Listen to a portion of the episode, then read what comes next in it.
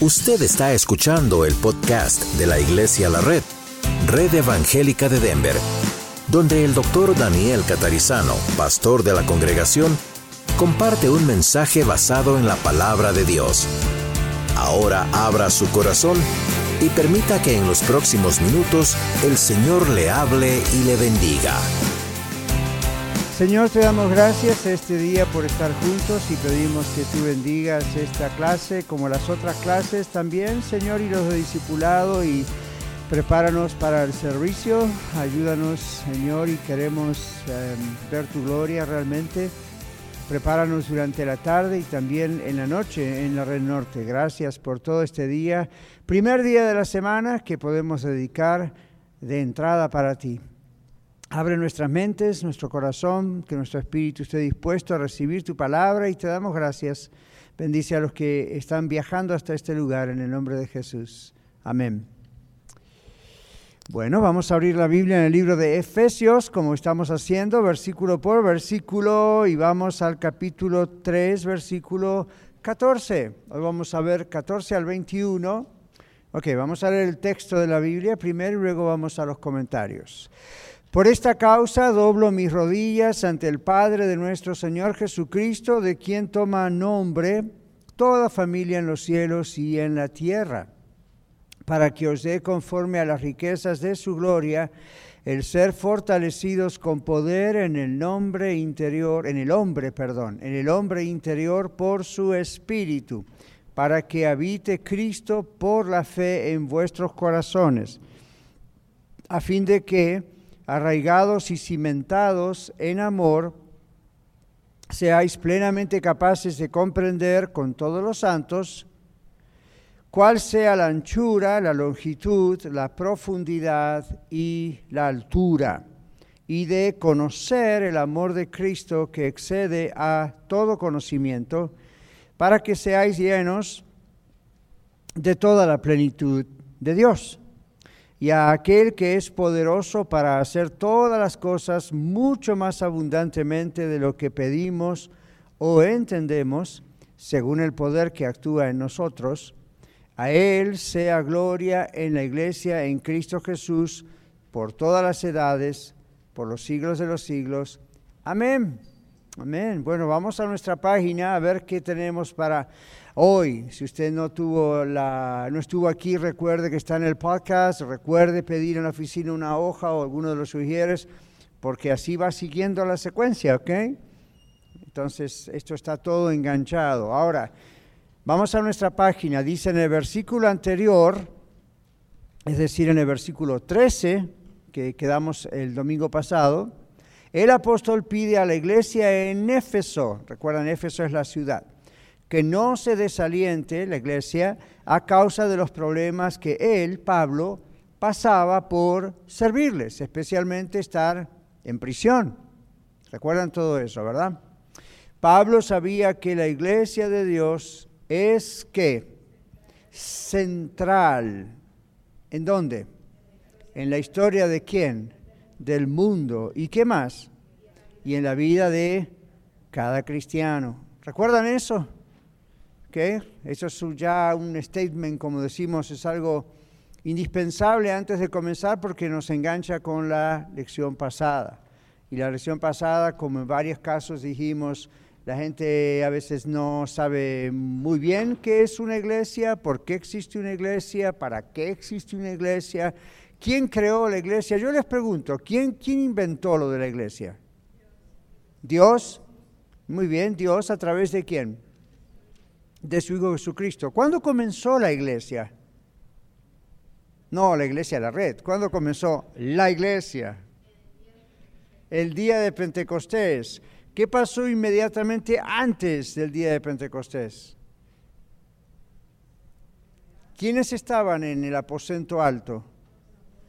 Los apóstoles y quiénes más? Había 120 personas aproximadamente reunidas en un lugar que llamaban el aposento alto. Que si usted a Israel le van a decir, este era el aposento alto. Y bueno, quizás no exactamente, pero la idea es en ese lugar algo parecido a eso. Y estaban ahí ¿por qué? ¿Quién se acuerda? Estaban esperando la promesa. ¿Qué promesa? ¿Del, ¿De quién? Del Padre. ¿Y qué promesa era esa? El Espíritu Santo vendría. ¿Cómo? ¿Nunca estuvo antes el Espíritu Santo según la Biblia? Algunos dicen que sí, otros dicen que no. ¿Estaba o no estaba? Estaba, pero ¿cómo, ¿cuál es la diferencia entre Antiguo y Nuevo Testamento con relación al Espíritu Santo? ¿Ok? Tenemos a Marlon ahora con el micrófono. Así que hacen su mano y él se acerca a ustedes porque estamos siempre grabando y entonces no se capta lo que ustedes dicen y es importante lo que ustedes dicen. Entonces, vamos otra vez. ¿Cuál es la diferencia? ¿Qué pasaba con Dios el Espíritu Santo en el Antiguo Testamento y luego cuando viene el Señor Jesús las cosas cambian, específicamente del día de, del día de Pentecostés hasta ahora? A ver, Sandra. En el Antiguo Testamento el Espíritu Santo descendía eh, cuando pues era su voluntad. Para algo especial, específico, con personas escogidas específicamente. Exacto, y luego cuando eh, Jesús les dijo que no los dejaría solos, sino que va a mandar al Espíritu Santo cuando Él ya se fuera. Entonces, cuando el Señor Jesús muere en la cruz, al tercer día, ¿qué pasa? Se levanta de los muertos, resucita, y luego, ¿qué les dice? Quédense aquí, no se vayan de la ciudad de Jerusalén. ¿Hasta cuándo? Hasta que reciban la promesa del Padre. Y otra vez, ¿cuál es la a qué se refirió Jesús con la promesa del Padre? al mismo Espíritu Santo. En otra ocasión, en vez de decir la promesa del Padre, él dice hasta que reciban el don de lo alto. ¿A qué se refería? Al Espíritu Santo, no al poder de Dios o al don de lenguas, al mismo Espíritu Santo. El don es el regalo de Dios, el Espíritu Santo, ¿sí? Cuando el Espíritu Santo desciende, hubo manifestaciones. ¿Recuerdan? la gente habló en lenguas, lenguas que la gente entendía extranjera, ¿verdad? Y hubo varias cosas así misteriosas, sobrenaturales. Eso pasa, eso pasa, pero no exactamente como ocurrió en Pentecostés, eso fue único, de esa manera así. Después hubo situaciones parecidas como en la casa de Cornelio. ¿Quién era Cornelio? Présteme atención. ¿Quién era Cornelio? ¿Quién? Ah, no exactamente. ¿Pati? Cornelio era un, lo repito yo, un centurión romano. ¿Y por qué Pedro tuvo que ir a la casa de Cornelio? Los judíos y gentiles no tenían nada que ver uno con el otro. ¿Se acuerdan la visión que tuvo? Acérquese Marlon, Pati tiene la palabra. ¿Qué pasó ahí? Ah, Cornelio, aparte de que era un centurión romano, era alguien que creía en, Dios, ¿verdad? Y hacía oraciones, ruegos, ayunos. ¿Ya? y Dios le dijo, manda a Jope, ¿verdad? Traer a, Pedro. Y después el Señor allá a Pedro también se le apareció y le dijo, no temas de ir con este impío, ¿verdad? Como le diríamos nosotros en nuestros tiempos. Ah, entonces, eh, cuando se le venía el manto, eh, que del cielo que estaba Pedro también en ayuno y en oración. El Señor le decía, Pedro, levántate, mata y come, ¿verdad? Pues había cuadrúpedos, reptiles, todo tipo de animales. que eran inmundos para los judíos. Entonces eso era una representación de, ¿verdad? De lo que ellos no tenían comunicación ni nada con, los, judíos, con los gentiles. Los gentiles o como les digo, como Y finalmente entonces Pedro va a la casa de Cornelio y empieza a predicar acerca del Señor Jesucristo. ¿Quién es el Señor Jesucristo? ¿Y qué pasa mientras está? Eh, obsérvenlo cuando lean bien la Biblia, ¿ok? Porque muchas malas interpretaciones vienen simplemente no leer bien la Biblia. Ni siquiera tienen que ver con grandes cuestiones teológicas. Usted la lee bien y se da cuenta. La Biblia dice ahí que mientras, mientras Pedro predicaba a Cristo, Mientras Pedro predicaba a Cristo, descendió el Espíritu Santo sobre los que estaban en la casa de Cornelio. Eso fue diferente de lo que pasó en Pentecostés. En Pentecostés nadie estaba predicando, estaban solamente haciendo qué?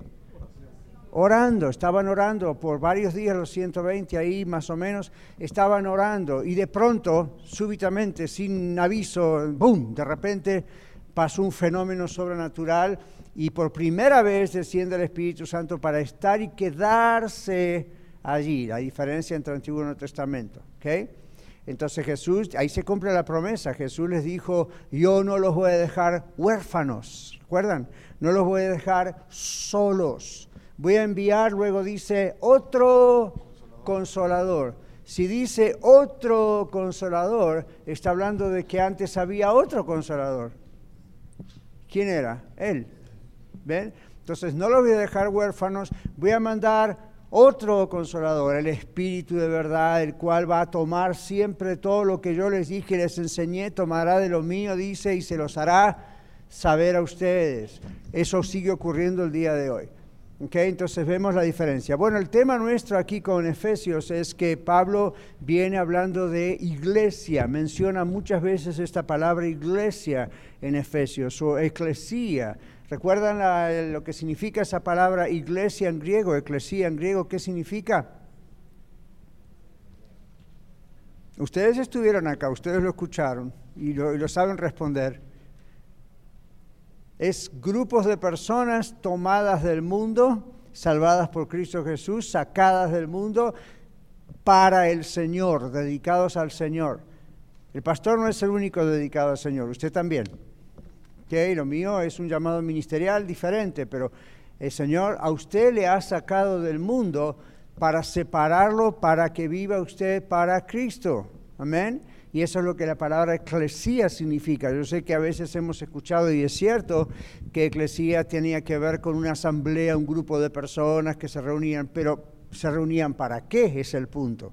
Se reunían para lo que estamos haciendo hoy, para aprender, para animarnos, para orar unos por otros, para escuchar el mensaje, para tomar la Santa Cena o la Cena del Señor, para ofrendar, para alabar. Se reunían, o sea, la pregunta inicial mía fue, ¿quién creó la iglesia y cuándo? ¿Quién la creó entonces? El mismo Señor, Dios. ¿Qué día? El día de Pentecostés empezó la iglesia oficialmente. ¿okay? Podrían algunos decir, bueno, mientras Jesús estaba con los discípulos, también ya era una iglesia. Ya sí, no. Podemos decir como que de alguna manera, pero realmente en Pentecostés comienza. Y ahora, ese día, el día de Pentecostés, después de todas las manifestaciones sobrenaturales que el Espíritu Santo hace, Pedro, el apóstol, y dice los apóstoles, pero Pedro es lo que tenemos aquí escrito en la Biblia, da un famoso mensaje, ¿recuerdan? ¿Cuál es la diferencia que ustedes como creyentes han notado? Y ya vamos a ir a las páginas, a la página nuestra, pero necesitamos esta introducción para comprender el resto de Efesios. ¿Cuál es la diferencia que ustedes ven entre Pedro hablando y predicando ese día de Pentecostés y Pedro antes de Pentecostés? ¿Era salvo Pedro? Pues sí, por supuesto era salvo antes de Pentecostés. ¿Cuál es la diferencia? Si tiene una respuesta, alce la mano, Marlon se acerca, porque su respuesta es importante para que quede grabada. Aquí adelante, Cristina sobre la promesa eh, hasta que llegase el Espíritu Santo para poder continuar. Muy bien, entonces la promesa viene, la promesa es el Espíritu Santo, no los dones que vieron en ese momento. Es el mismo Espíritu Santo, es el don, el carisma, la promesa. El Espíritu Santo desciende. ¿Y qué pasa con Pedro en ese momento? Se levanta y predica. ¿Blas? Oh, sí, nomás para comentar un poquito de la diferencia del, Pedro antes y del Pedro después. De, ser un hombre temeroso, un hombre dudoso, pasó a ser un hombre valiente y 100% lleno del Espíritu. Amén. Por eso fue el, impacto de, esa predicación ahí en Pentecostés. Claro. Claro, gracias. Entonces, ven, ahí hubo una diferencia. Ahora, ¿Pedro ya era salvo o fue salvo en ese momento? Ya era salvo. Si no, no hubiese venido el Espíritu Santo a una persona que no era salvo y esos 120 personas ya eran salvas. Estaban ahí justamente obedeciendo a quién? A Jesús. Jesús que les había dicho, no se muevan de aquí, ¿ven? Hasta que reciban la promesa de mi Padre, el Espíritu Santo. Entonces esta gente era gente fiel, gente que era salva, gente que creía en Cristo, gente que 12 de ellos más otros posiblemente siguieron al Señor Jesucristo todo el tiempo en su vida, lo vieron resucitar, ¿verdad? O resucitado. Y pasaron unos días y ahí estaban. ¿Sabían ellos por cuánto tiempo iban a estar ahí? No. Jesús no les dijo, en tanto tiempo, en tantos días. Dijo, quédense acá hasta que ocurra. ¿Nos enseña eso algo o no? ¿Qué nos enseña? Nos dice siempre Dios la hora, el día, cuando van a ocurrir las cosas, en qué año, cuándo. ¿Y qué tendríamos que hacer? ¿Desesperarnos? La Biblia dice, el apóstol Pablo más adelante cuenta que el Señor Jesucristo cuando resucitó se apareció a muchas personas y algunos dan, los nombres, ¿verdad? María Magdalena y este y el otro y Pedro y dos en el camino a Maús. Y luego dice Pablo, hubo una ocasión donde Jesús se presentó a más de 500 hermanos a la vez, al mismo tiempo, a un grupo. ¿Ok? Ahora, saquen cuenta, por lo menos tomemos los 500 que Pablo dice, ¿verdad? Más de 500 a la vez. Hmm. ¿Cuántos había en el aposento alto, dijimos? ¿Qué pasó con los otros 380? ¿Dónde estaban? No sabemos por qué no estaban. Lo que nos preguntamos es, ¿qué habrá pasado? ¿Se habrán desanimado de tanto esperar? Cabo eran 10 días más, pero ellos no sabían. La cuestión es que a mí me dejó siempre esa la pregunta, ¿qué pasó con los otros 380? ¿Por qué no estaban con los 120 perseverando, orando, ayunando, esperando que Dios hiciera lo que tenía que hacer? ¿Cómo?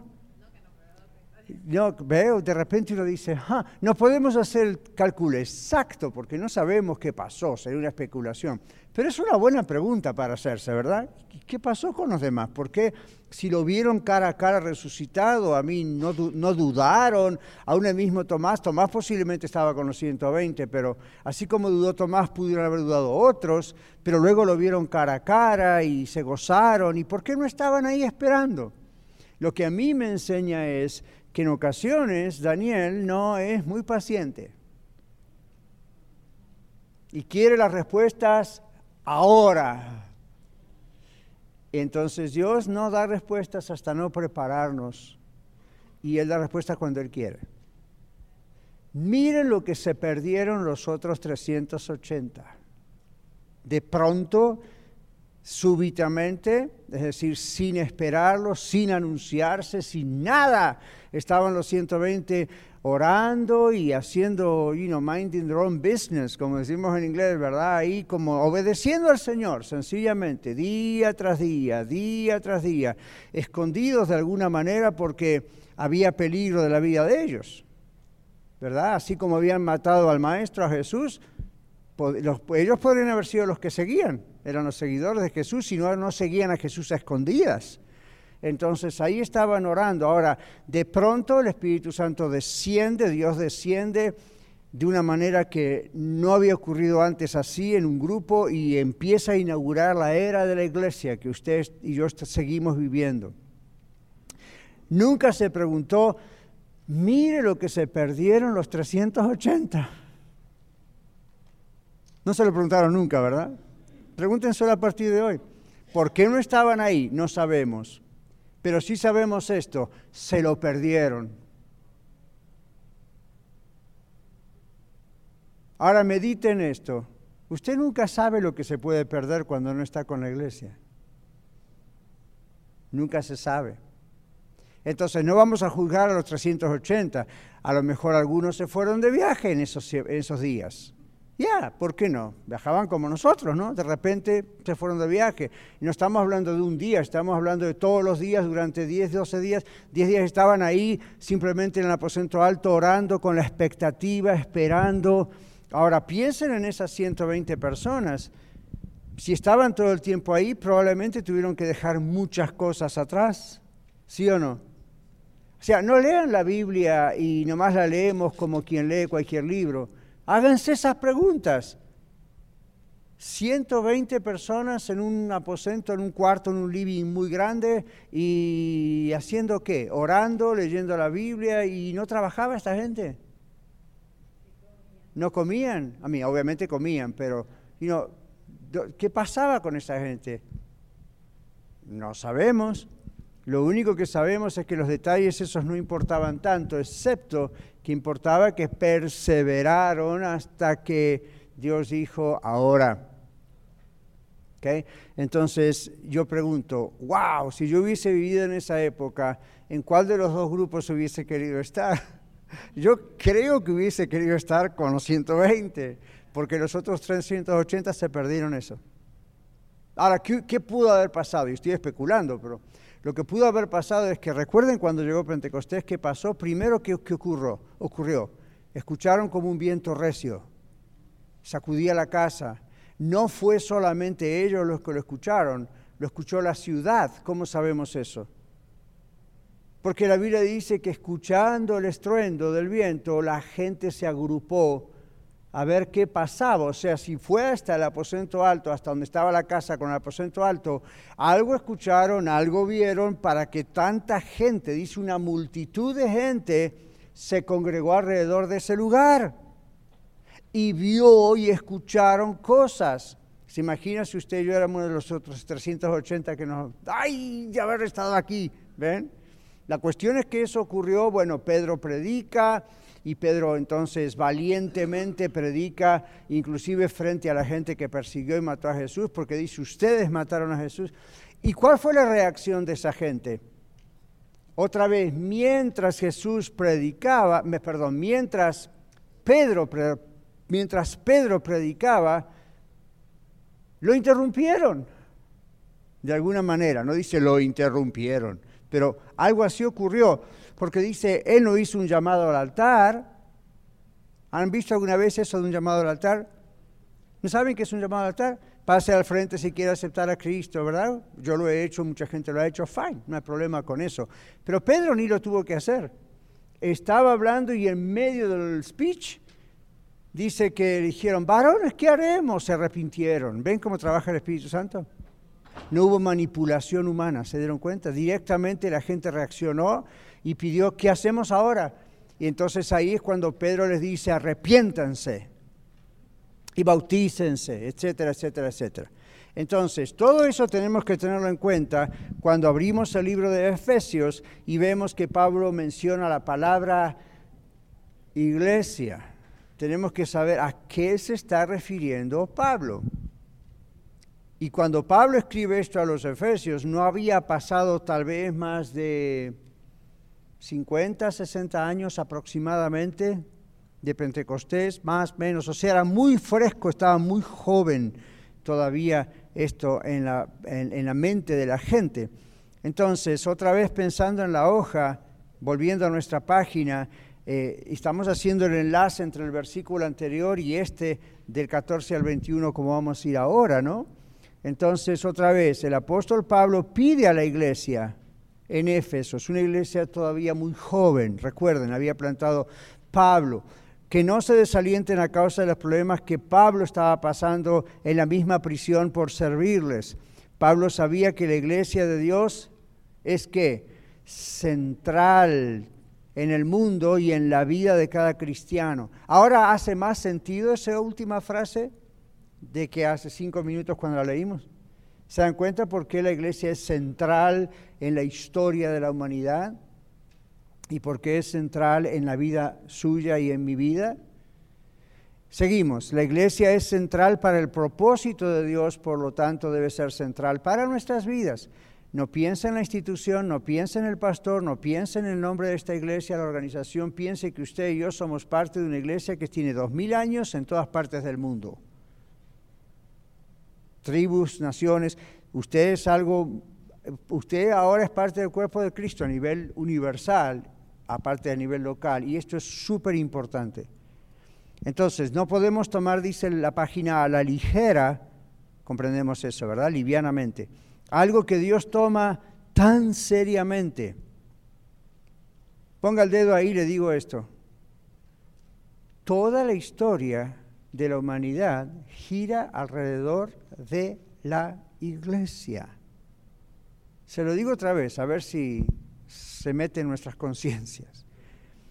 Toda la historia de la humanidad, desde Jesús hasta el presente, hasta que Cristo venga, toda la historia de la humanidad gira alrededor de la iglesia.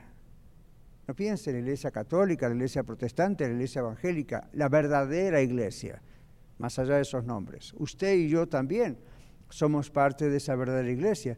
La iglesia La Red es una iglesia local con dos por pronto tres y más congregaciones, si Dios quiere, pero eh, somos parte de lo que es la iglesia a nivel universal.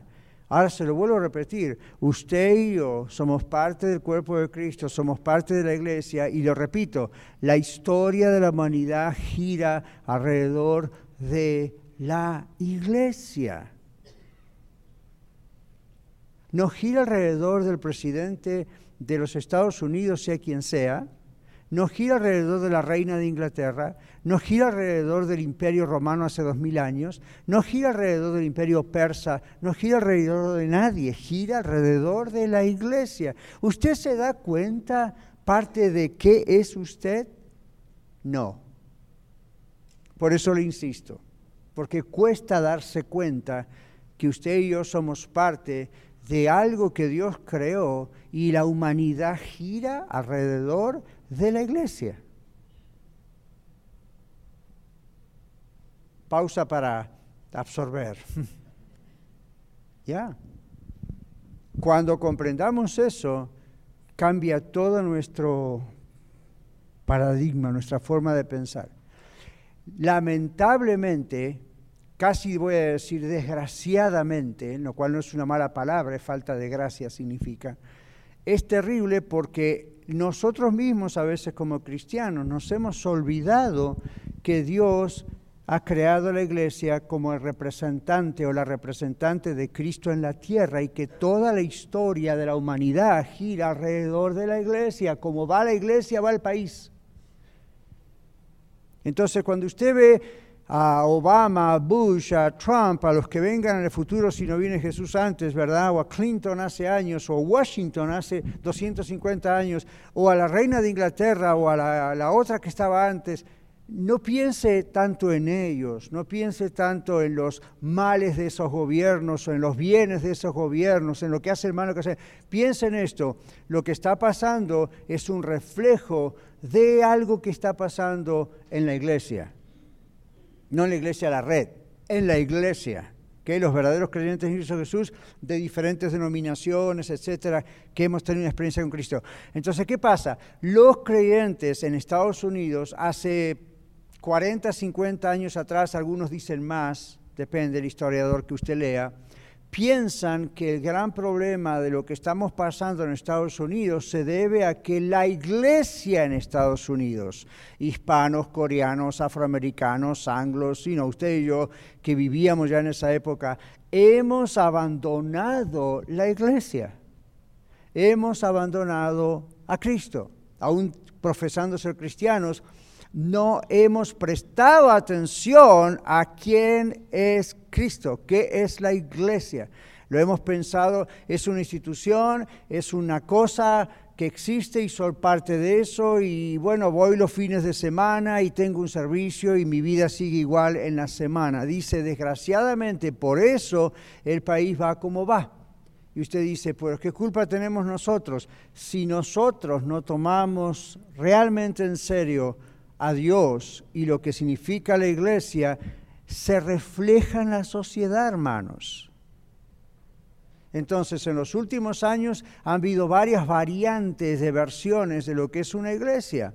La iglesia show, la iglesia entretenimiento, la iglesia vamos a atrapar gente trayendo cosas del mundo para que se sientan bien. La iglesia donde gente se ofende hasta por el esmalte de uñas que usa o no usa otra hermana. A mí estamos hablando de verdaderas tonterías, no puedo decir otra palabra que me viene a la cabeza de decir porque posiblemente ofendería a algunos salvadoreños, pero realmente esa es la palabra que tendría que usar.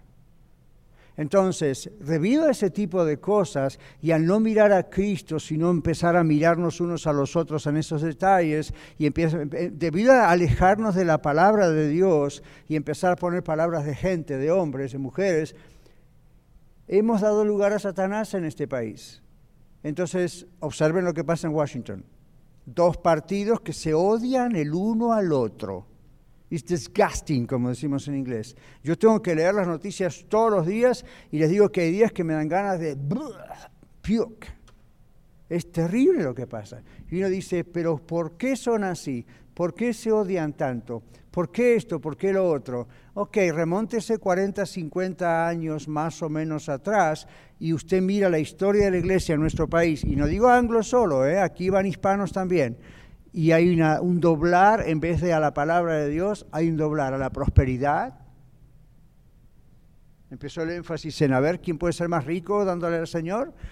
Un énfasis acá en los dones del Espíritu, no como el Espíritu Santo los da, sino como los podemos manufacturar nosotros.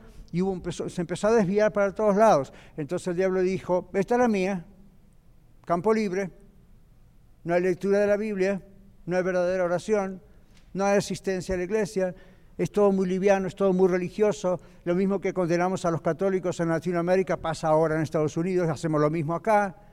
Entonces el diablo dice vía libre, el problema es que no solamente vía libre al gobierno, es vía libre a su vida.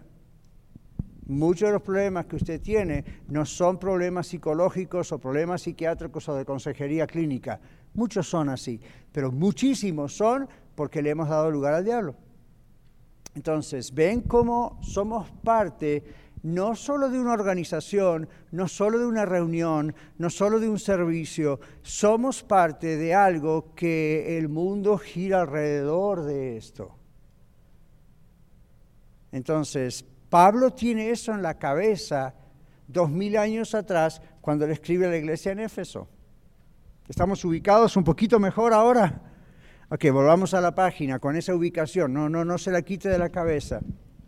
Dice aquí, el autor John R.W. Stott, R.W. Stott, dijo al respecto, ¿cómo nos atrevemos a desplazar hacia el borde lo que Dios ha colocado en el centro?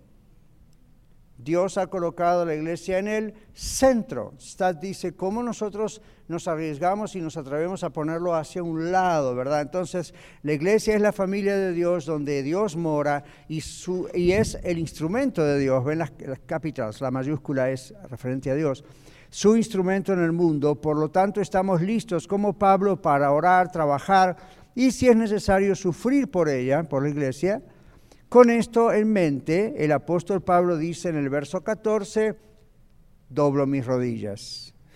Larga introducción, ¿verdad? Para llegar al primer versículo. Sin toda esa introducción, el texto no tiene mucho sentido. A mí siempre tiene sentido, pero como tenemos que cortar domingo tras domingo y pasa una semana, ¿verdad? Entonces, hmm. verso 14, Pablo dice, doblo mis rodillas. Los hebreos acostumbraban a orar de pie. La expresión figurativa que Pablo usa, eso significa que no significa que estaba hincado necesariamente, pudo haber estado hincado arrodillado, pudo no haber estado, ese no es el punto importante. El punto es que la expresión que Pablo usa indica su pasión en qué? En la oración sincera, sabiendo que Dios escucha. Ah, entonces ahora alguien puede ayudarnos leyendo Mateo capítulo 6, versículos 5 al 8. Quien lo tiene, hace su mano y Marlon alcanza el micrófono para que quede grabado. Mateo 6, 5 al 8. Fácil encontrar Mateo. Aquí Esperanza, muy bien. Primer libro del Nuevo Testamento, 6, versículos 5 al 8. Please. Y cuando ores, no seas como los hipócritas, porque ellos aman el orar en pie en las sinagogas y en las esquinas de las calles para ser vistos de los hombres. De cierto os digo que ya tienen su recompensa. Mas tú, cuando ores, entra en tu aposento y cerrada la puerta, ora a tu Padre que está en secreto, y tu Padre que ve en lo secreto te recompensará en público. Y orando, no uses vanas repeticiones, como los gentiles, que piensan que por su palabrería serán oídos. No os hagáis, pues, semejantes a ellos, porque vuestro Padre sabe qué cosas tienes necesidad antes que vosotros le pidáis. Gracias. Ese texto lo vamos a usar, lo vamos a mencionar durante el sermón más tarde en el servicio también, porque hoy vamos a hablar en la serie más tarde acerca de por qué oramos, ¿ok? En los servicios. Pero aquí hay una referencia. Los hipócritas acostumbraban a orar, los hipócritas, los fariseos hipócritas eran judíos y ven lo que el Señor Jesús dice, acostumbraban a orar de pie en las esquinas de las calles. Ahí no, está no es toda la hipocresía, porque eso es lo que acostumbraban a hacer. Los hebreos, los judíos oraban en pie. La actitud con la que la estaban haciendo era un problema. ¿Ven la diferencia? La actitud de orar en pie para ser vistos. Entonces, Pablo dice, yo doblo mis rodillas y para los gentiles y los judíos que lo estaban escuchando, eso era algo diferente. Hoy en día nosotros decimos, que se arrodíllese y es una actitud más de humildad, pero en aquellos tiempos el Señor Jesús mismo cuando oraba decía, alzando sus ojos al cielo, dice la Biblia, oraba, ¿verdad? Y era la actitud física típica de un judío. Entonces Pablo dice, yo doblo mis rodillas, ok, más allá de que realmente se haya arrodillado o en su mente, en su corazón, esa es la idea, dice aquí el apóstol, llama a Dios, o mejor dicho, eh, es una actitud sincera, como pusimos allí, opuesta a lo que la gente hacía de una manera hipócrita muchas veces. Entonces él dice aquí, en verso 15, toda la familia, ¿verdad? Cuando estábamos ahí, ah, dice, doblo mis rodillas ante el Padre de nuestro Señor Jesucristo, lo llama Padre. ¿A quién le está orando? ¿A quién está orando? Obviamente a Dios, pero ¿a quién? Al Padre. Observen que toda la, apunten esto, Todas las oraciones del Nuevo Testamento son dirigidas al Padre. Y usted dice, ¿está mal orar a Jesús? ¿Está mal orar al Espíritu Santo? No, pero las oraciones en el Nuevo Testamento son dirigidas al Padre. Cuando el Señor Jesús nos enseña a orar en Mateo 6, el famoso Padre nuestro, oración modelo, ¿cómo dice Jesús? Ustedes orarán así. Espíritu Santo. No. Jesús, no. ¿Qué dice? Padre nuestro que estás en los cielos, santificado sea tu nombre. ¿Por qué será?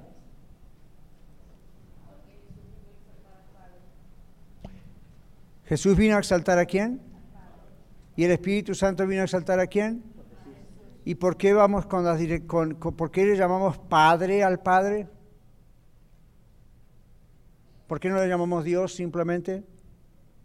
Hay gente que lo llama Dios, no está mal, pero ¿por qué lo llamamos Padre?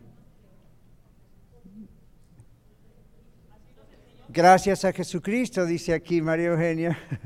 Gracias a Jesucristo, ¿verdad? Cuando somos de Cristo podemos llamar a Dios Padre. ¿Qué pasa con los que no tienen a Cristo en su corazón y dicen el Padre nuestro? Es como si usted va al vecino y le dice, Padre, y el vecino dice, usted no es mi hijo. Pero usted es el padre de Juancito, sí, pero usted no es mi hijo. Entonces, cuidado, el domingo pasado hablamos acerca de eso. No todos son hijos de Dios.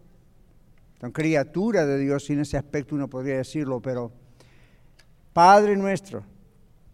Entonces, lo hacemos en el nombre de Jesús. ¿Por qué oramos en el nombre de Jesús? Dijimos. María Eugenia dice, porque por Jesús podemos llegar al Padre, dice la Biblia. ¿Cómo sabemos eso? ¿Cuándo ocurrió eso? En la cruz, ¿recuerdan? ¿Qué pasó en la cruz? Cristo murió en la cruz, ¿qué pasó con la separación entre el lugar santo y santísimo en el templo? El velo del templo se rasgó de arriba abajo a la mitad, el acceso al lugar santísimo, el acceso a Dios, y la Biblia dice, ahora tenemos libre acceso a Dios por medio de Cristo. Así que no es ser legalista tratar de decir si usted no ora en nombre de Cristo es una mala oración. Simplemente estamos diciendo, vamos a seguir el modelo que el mismo Jesús trazó. Él cada vez que oró, oró al Padre. Él no le iba a decir en el nombre de Jesús porque él dijo el Padre y yo somos uno. Pero siempre esa fue la idea. ¿Ok? Entonces, seguimos adelante. Aquí hay mucho material y faltan 20 minutos para terminar la clase. Pero dice el Pablo, doblo mis rodillas esto es una oración sincera y habla de toda la familia. Por estar en Cristo el apóstol puede llamar a Dios Padre. La familia es la iglesia de Dios en la tierra y en el cielo. ¿Ven como tantas veces acá decimos, la iglesia es una familia? Y usted dice, ah, qué lindo, el pastor Daniel está tratando de hacernos sentir bien. La Biblia dice que somos una familia. ¿Ok? Entonces, este es el punto. Toda familia, ¿ok? En los cielos y en la tierra Eso significa la familia desde hace dos mil años, cuando comenzó la iglesia, la familia en cualquier pueblo, tribu, nación. Y tengo noticias para usted, la familia que ya está en el cielo con el Señor. Los creyentes en Cristo Jesús, que serán resucitados cuando Cristo venga, son parte de su familia, son parte de mi familia. No podemos hablar con ellos, ellos no pueden hablar con nosotros, pero somos la misma familia en dos lugares diferentes, en dos estados físicos diferentes. ¿Qué tal? Entonces dice, toma nombre toda familia, en los cielos y en la tierra. Algunos teólogos piensan que también tiene que ver con las naciones, etcétera. Yo creo que es muy lejos. Verso 16, para que os dé conforme a las riquezas de su gloria. Dios tiene recursos que inagotables a su disposición, la del Señor, ¿verdad? Y Él responderá conforme a los recursos que Él tiene el ser fortalecidos. Esto es lo que Él va a responder. El que seamos usted y yo fortalecidos con poder en el hombre interior, en nuestro hombre interior, por el Espíritu Santo. Por eso está la S con mayúscula, por su Espíritu. Dios imparte su poder dentro de lo más profundo de nuestro ser. Pablo está orando para que Dios llene a la iglesia con el Espíritu Santo tema al cual regresará en el capítulo 5, presentándolo como la orden de Dios para que busquemos ser controlados, o decir, llenos del Espíritu Santo diariamente. ¿Quién recuerda que dice Efesios 5, 18? No se embriaguen con vino, en lo cual hay disolución. Ahora antes bien sean llenos del Espíritu Santo. Y recuerden que dijimos, el error cuando aparece la palabra llenos del Espíritu Santo es casi pensar en el Espíritu Santo como si fuera agua lléname, lléname. Esa no es la idea. Yo les expliqué varias veces y cuando lleguemos al 5.18 vamos a ver otra vez. Es ser sumergido dentro de la persona del Espíritu Santo. El Espíritu Santo vive en nosotros. Pero es pedirle a Dios que tenga absoluto control de nuestros pensamientos, nuestras actitudes, nuestra mente, nuestras decisiones, nuestras respuestas. Eso es ser lleno del Espíritu Santo. Hay veces en la Biblia y en la vida actual donde el Señor manifiesta esa llenura de maneras sobrenaturales. En inglés le llamamos a veces a eso un outpouring del Espíritu, ¿verdad? Pero la idea no es que va y viene, como en el Antiguo Testamento, o que es un viento, que es un sólido, que es un líquido, un soplido, y entonces de repente sopla, de repente no. Cuidado con el manejo de eso porque nos confunde. Entonces la idea ya la vamos a volver a ver en 5.18. Versículos 17 al 19 dice aquí, muestran el propósito de la fortaleza. Recuerden, ¿cuál es el pedido de Pablo? El pedido es que el Señor nos dé conforme a sus riquezas en gloria, pero no está hablando de cosas materiales, ¿se dieron cuenta?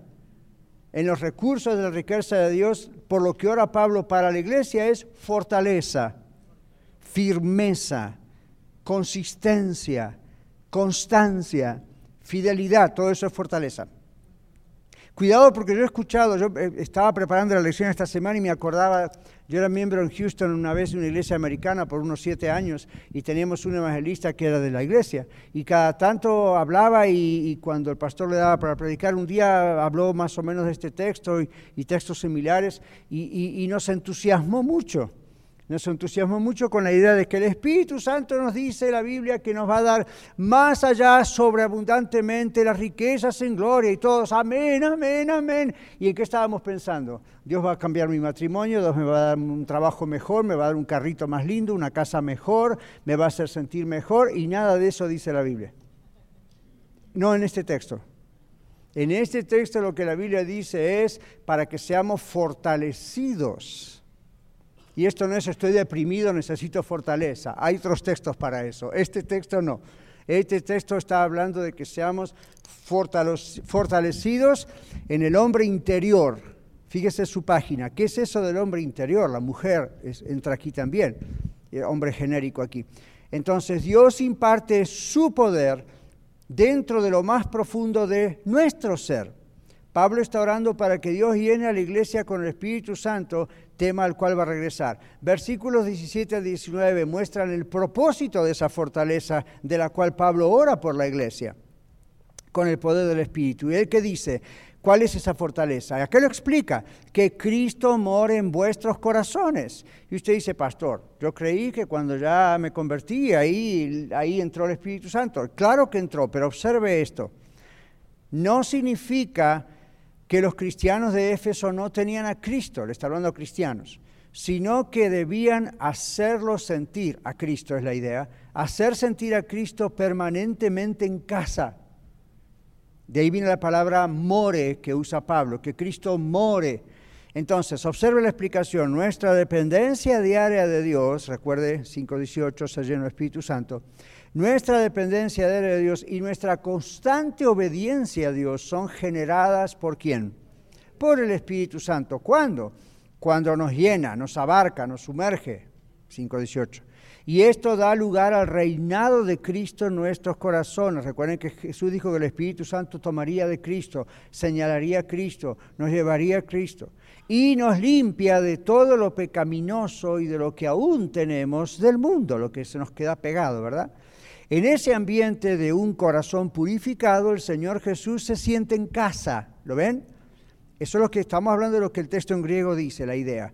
El Señor Jesús se siente en casa y nosotros sentimos su presencia en nuestro interior y somos fortalecidos para seguir adelante en victoria. Dios nos promete la enorme fortaleza de su espíritu. ¿Captaron un poquito mejor lo que está orando Pablo? Entonces, ¿se dan cuenta por qué el querer sentir la presencia del Señor no viene solamente por los medios que a veces usamos, sino viene por la obediencia a Él? Usted le obedece al Señor, le pide todos los días, lléname tu Espíritu Santo, es algo que uno tiene que querer por fe. Yo todos los días le digo, Señor, Padre, lléname tu Espíritu Santo, te lo pido en el nombre de Jesús y tengo fe que lo haces. Ahora, a veces ahí siento, uy, cosas muy bonitas, otras veces no siento absolutamente nada. Y usted dice, ¿cómo sabe que el Espíritu Santo lo ha llenado? Porque voy a la calle. y cuando salgo a la calle, cuando estoy trabajando, cuando estoy con ustedes, cuando estoy con mi esposa, empiezan los desafíos, empiezan los retos, empiezan las cosas. Mi reacción a todo eso, bueno y malo, me demuestra que no soy yo, porque si fuera yo rompo todo, no soy yo, es el Señor. Controla mi lengua, controla la reacción, no quiere decir que no siento nada, ¿verdad? Siento, pero está controlado, ¿ven?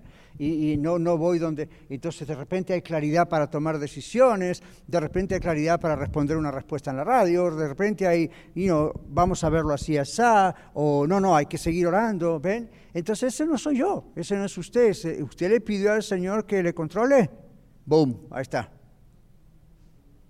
Y de pronto que pasa y siente una increíble presencia del Espíritu Santo en ese cuarto o en su carro, pues gloria a Dios.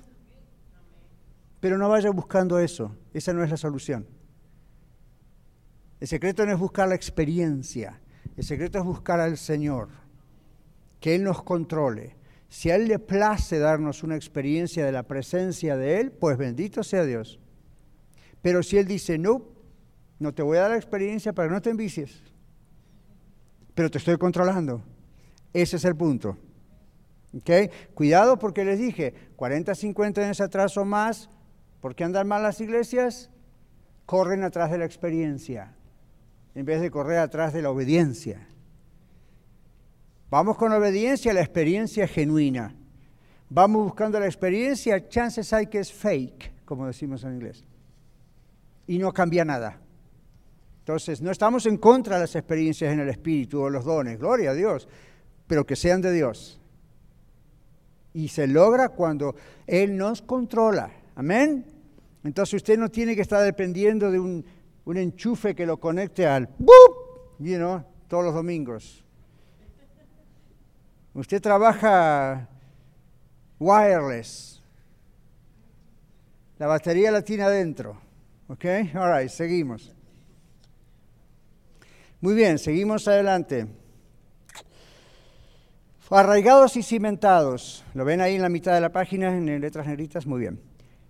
Pablo, leímos recién en el texto arraigados y cimentados. ¿Qué, ¿Qué significa? Esta es una metáfora doble. Es un ejemplo. En la tierra se arraiga una planta, ¿verdad? Arraigado viene de la palabra raíz. Arraigado, algo que hace raíz o echa raíz. Y luego también en la tierra se que se pone un cimiento de una casa. Pablo usa la doble metáfora, arraigado y cimentado. El propósito es indicar la firmeza del creyente, usted y yo, en el amor, representado en la tierra, nuestro corazón. ¿Se acuerda la parábola de las semillas? lo que echó en las tierras en diferentes lugares. Ok, hay otra forma de decirlo. En vez de decir la parábola de la semilla o la buena semilla, uno podría decir la parábola del sembrador, uno podría decir la parábola de los terrenos. En algunas versiones es conocida como la parábola de los terrenos, en vez de la parábola del sembrador. ¿Por qué? Porque la semilla es el Evangelio, es la palabra de Dios. Las cuatro diferentes tierras que aparecen ahí tienen que ver con la disposición del corazón humano. Y al final el Señor dice, el que cayó en buena tierra, la semilla que cayó en buena tierra, es decir, en el corazón abierto, dispuesto. Bueno, con eso en la cabeza piensen que Pablo conocía eso también. Habla de arraigados y cimentados. Su corazón y mi corazón tiene que ser buena tierra para que el Evangelio se agarre bien, eche raíces ¿okay? y se cimiente la casa. Otro ejemplo, recuerdan al Señor Jesús cuando decía, hubo uno que edificó la casa sobre la arena. ¿Y qué pasó? Le pasó lo mismo que al otro que edificó la casa sobre la roca. Lo mismo, los mismos huracanes, la misma marea que subió, los mismos problemas. Sea que no es que este fue favorecido porque, claro, vivía en un quinto piso, no. Le pasó exactamente lo mismo, pero una casa se cayó y la otra quedó a derecha. ¿Cuál fue la que se cayó? ¿La arena es un buen terreno para cimentar cosas? Ah, no. Y para plantar, eh, muy poco. ¿Ven la idea? En cambio, el que estuvo plantado sobre la roca, ¿quién es la roca? Cristo. En la buena tierra de su corazón, eso viene las mismas circunstancias, las mismas muertes, las mismas enfermedades, los mismos problemas de trabajo y del matrimonio y con los hijos y con el jefe, y usted está firme. ¿Ya? Entonces, aquí seguimos.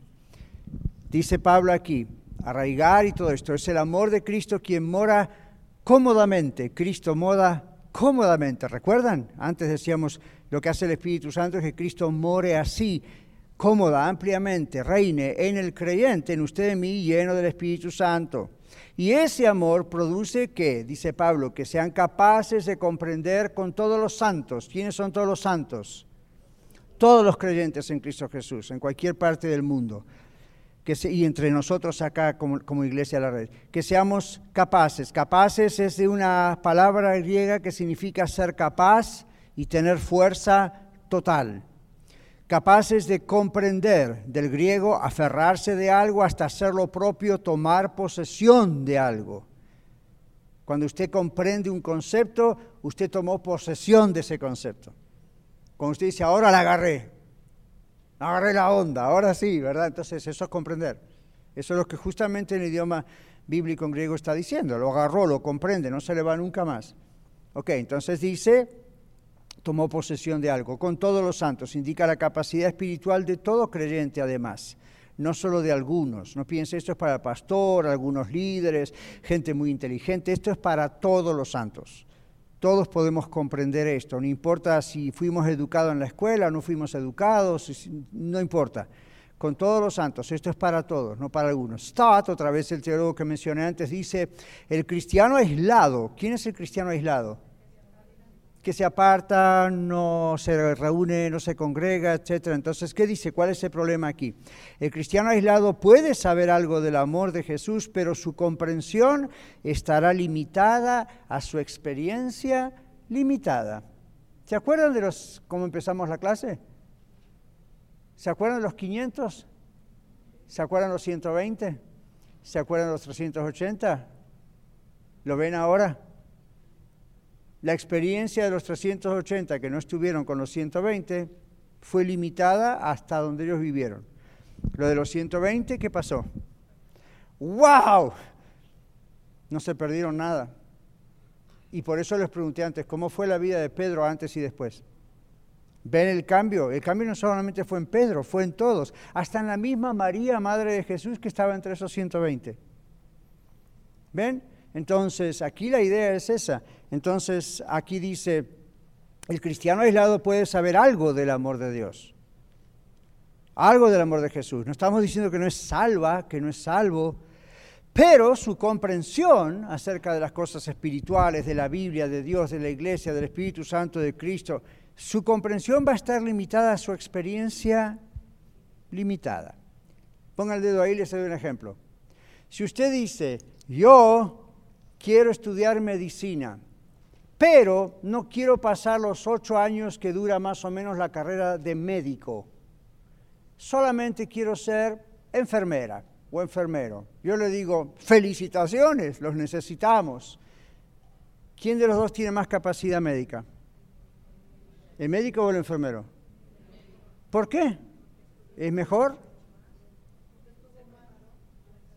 La capacidad de uno fue limitada a la carrera que hizo, a los años que estudió. La capacidad del otro fue limitada a la capacidad que estudió. Eso es a nivel intelectual o profesional. A nivel cristiano, eso es lo que pasa.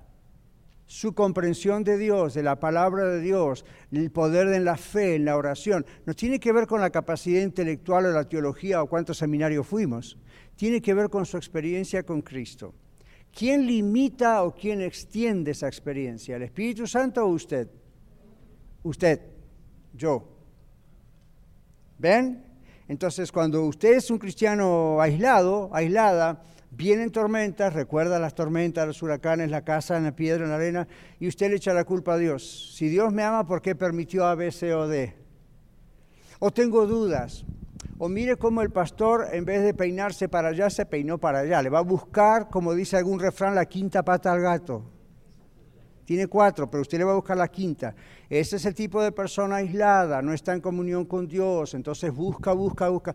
En cambio, la persona que está en comunión con Dios, que no se aísla, que se congrega, que está en todos los días en casa buscando la dirección de Dios, etcétera, etcétera.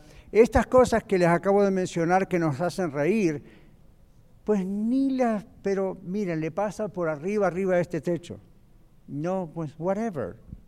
You ¿Por qué? Porque va de acuerdo a su experiencia personal con Dios. Es una persona madura, es una persona que comprende. Le vienen los mismos vientos que a los demás, pero no cae. Ahora estamos visitando esta semana una, una, persona que, eh, que están, por la cual estamos orando, la hermana Marta Rojas, está muriendo. Y hablando con ella, ella está tan tranquila de que va a ir con el Señor, como tan tranquila que el Señor puede hacer un milagro y sanarla. Entonces ahí fuimos y oramos por ella otra vez. Señor, no tenemos un ápice de duda de que puede sanarla. Bendito sea tu nombre, glorifícate. Y bendito sea tu nombre, glorifícate si tú te la llevas. Y ella dice, amén. Es triste cuando uno visita a otra persona cristiana en cualquier otro lugar que no tiene esa disposición. Que dice, ¿por qué me pasa esto a mí? Yo siempre diezmaba y ofrendaba. Yo siempre estaba en la iglesia, yo hice muchas obras buenas. ¿Y por qué? ¿Y por qué? ¿Y por qué? ¿Y por qué? El problema ahí no es mental, el problema ahí es esto que estamos diciendo. ¿Ven? Entonces, el que limita, la persona que limita la acción del Espíritu de Dios, el Espíritu Santo, es usted, soy yo, no Él. Él no tiene favoritos. Él no tiene gente preferida. ¿Ok? La Biblia dice, todo lo que el hombre sembrare, eso también va a cegar. Yo sé, es un texto que se usa para las ofrendas, pero en la Biblia, antes de pensar en las ofrendas, está pensando en la intimidad con Dios. ¿Ven? Ok, vamos concluyendo. Pablo, pensando en esa intimidad con Dios, usa la expresión anchura, longitud, profundidad y altura. ¿Lo vieron? Entonces, entonces no hay que hacer demasiado lío con ese asunto, como decimos. Esta es una frase que Pablo usa para qué? para indicar la idea de la extensión ilimitada del amor de Cristo hacia nosotros. Así que no le empieza a sacar un sermón, ¿verdad? Un domingo habla de la anchura, el segundo domingo de la longitud, el tercer domingo... No, es simplemente una expresión hiperbólica, se dice, es una expresión para decir el amor de Cristo no tiene límites. Y luego dice, y de conocer, viene del griego ginosko, significa conocer por experiencia personal.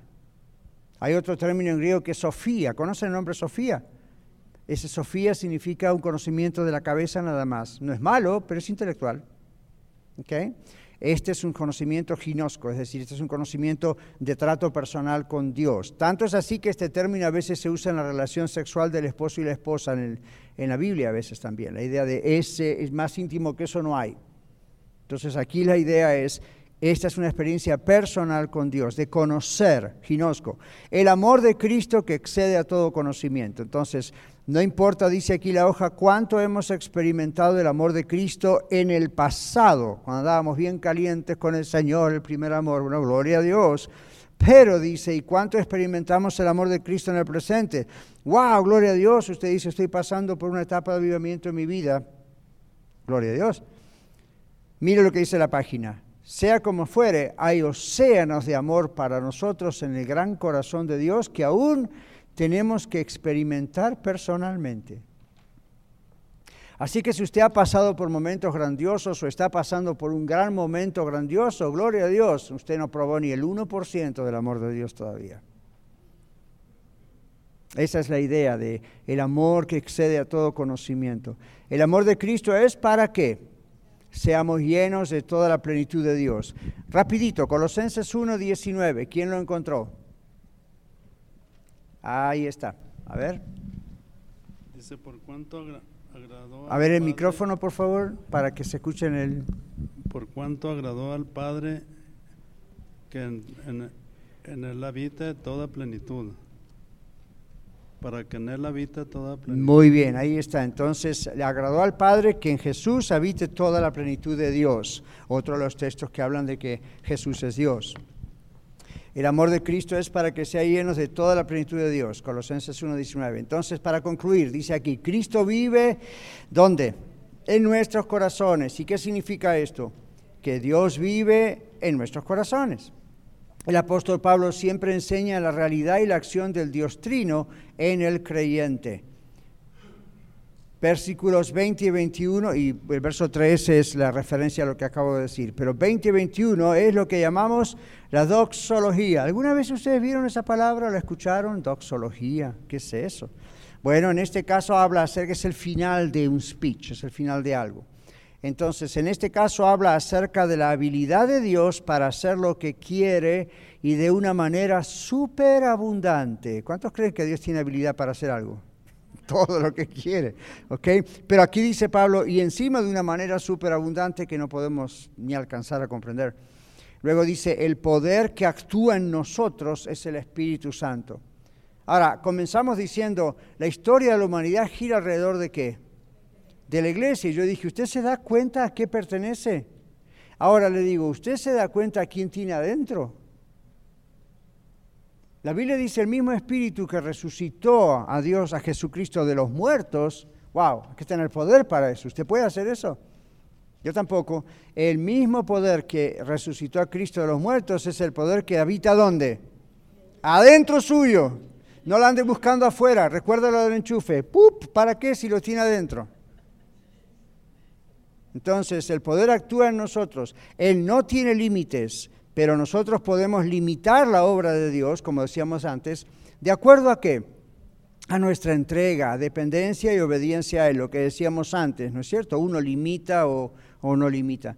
Entonces Pablo concluye diciendo, a Él sea la gloria en la iglesia, en Cristo Jesús, por todas las edades y por todos los siglos, es decir, no solamente en el presente, cuando Pablo escribió hace dos mil años, hoy diríamos no solamente en el año 2019, a Él sea la gloria en la iglesia, en la iglesia de todos los tiempos y las edades y razas y pueblos y naciones, en Cristo Jesús, la iglesia tiene que estar en Cristo Jesús, por todas las edades, ¿ven? Edades, siglos. Y esta gloria debe ser dada a Dios en la iglesia y por la iglesia siempre, desde que Dios la creó en Pentecostés hasta la eternidad.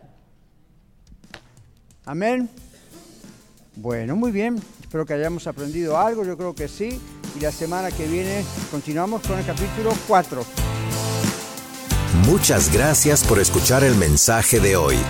Si tiene alguna pregunta en cuanto a su relación personal con el Señor Jesucristo o está buscando unirse a la familia de la Iglesia La Red, por favor no duden en contactarse con nosotros.